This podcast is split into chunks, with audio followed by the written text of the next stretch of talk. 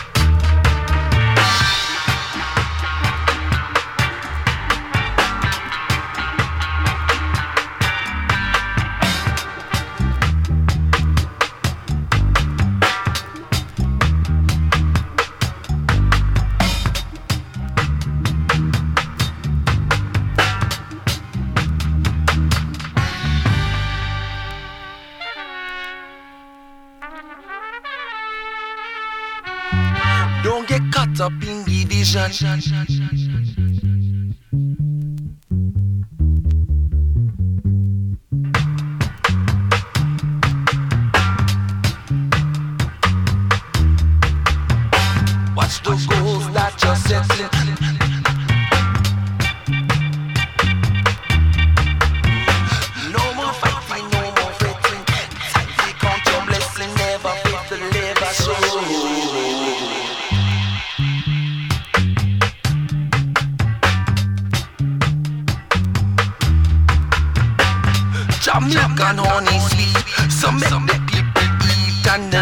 Children grow.